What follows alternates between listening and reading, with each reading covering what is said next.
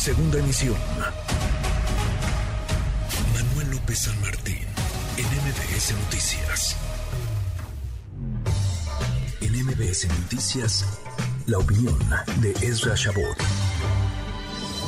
Ezra, querido Ezra Shabot, la antesala de 2024, Coahuila y el Estado de México. ¿Cómo estás, Ezra? Muy buenas tardes. Hola, ¿qué tal? Hola, ¿qué tal? Perdón, muy buenas tardes.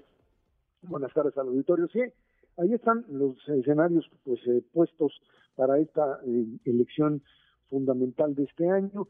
Yo creo que hay, hay dos ingredientes eh, fundamentales para tratar de entenderlas. Sí es un preámbulo a la elección presidencial del 24, por supuesto un preámbulo, pero no nada que define el 24.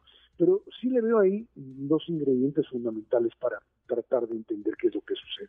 Uno es el concepto de unidad partidaria, o sea, la posibilidad finalmente de que todos dentro de un bloque, de una alianza, jalen para un mismo candidato o jalen parejo.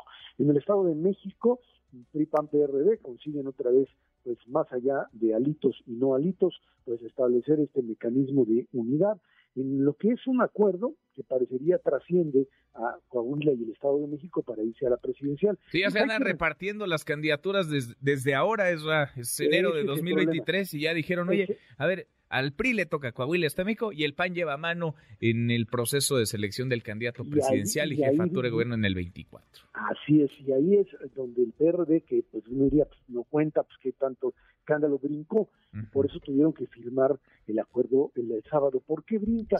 No porque quisiera alguna posición, no tiene en realidad ninguna fuerza, pero el acuerdo original es, creo que el diagnóstico periodista es correcto, es o tú incorporas a la, a la sociedad, a la ciudadanía, como le llaman, a esto que se vio en las manifestaciones pro INE hace unos meses, o, la pones adentro y la incorporas dentro de este proceso para crear un frente único opositor, o te vas a quedar con las cabezas de los partidos. Si esto, si este elemento, esta jerarquía partidaria que quiere volver a comerse internamente el pastel de algo que ni siquiera es todavía una realidad, si esto es lo que prevalece, este modelo PRI-PAN-PRD pues no les va a alcanzar, no les va a alcanzar para poder derrotar al gobierno. O te vuelves como lo hiciste en esas marchas de en los meses anteriores pro INE una parte, un vehículo para hacer transitar a la ciudadanía, entonces ahí tienes eh, posibilidades. Pero si te quieres volver la cabeza, el, protagonista, el que reparte directamente el queso, te vas a quedar atorado. Sí, porque sería tanto como no haber entendido nada, ¿no? nos lo decía el viernes aquí en estos micrófonos Jesús Zambrano, es que se aceleraron de lo que se está quejando la ciudadanía es de esos acuerdos cupulares y lo que estaban haciendo PAN y PRI era precisamente un acuerdo entre cúpulas desplazadas a los ciudadanos. Yo creo que ese es el punto central en ese asunto, Manuel, porque parecería ser, no que el PRD pudiese reclamar algo, pero Zambrano lo que decía es, que si van a empezar con eso, vamos a terminar pues finalmente alejados de todo un proceso eh, de incorporación de una ciudadanía y vamos a terminar pues, prácticamente fuera. Y otro ingrediente en el Estado de México que han dicho cuando se le han ido encima a Movimiento Ciudadano, que Juan Cepeda, Juan Cepeda fue una, un candidato clave para que Alfredo Mazo ganara la elección de hace seis años, sin duda alguna. Juan Cepeda tiene un fuerte peso, lo tenía en el PRD en ese entonces, en Ecatepec y en Mesa, y hoy está haciendo la misma labor. Le sirve más a la alianza Juan Cepeda en Movimiento Ciudadano para contrarrestar mayoritariamente votos de Morena que lo que podría ser, lo que podría eh, hacer dentro de la misma alianza. Y creo que esa es finalmente la apuesta. En el tema de Coahuila, creo que ahí sí el problema radica en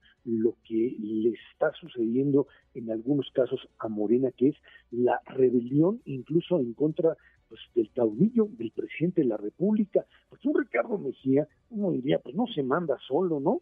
Dice que decía Armando Guadiana hace un ratito, no lo van a bajar, vas a ver cómo lo van a bajar. Lo van a bajar quiere decir, pues vamos a hacer que el PT finalmente pues doble la mano porque pues es, es socio que obedece Vamos a ver hasta dónde eso llega, pero lo que sí queda claro es que los mecanismos que tiene Morena y aliados para realizar o el manejo de encuestas, que finalmente sería el mecanismo para conseguir, para establecer candidaturas, no funciona tan fácilmente. La disciplina partidaria que originalmente pues, les funcionó, parece que en este momento está siendo un elemento que se resquebraja. Y aquí hay dos ingredientes para ganar.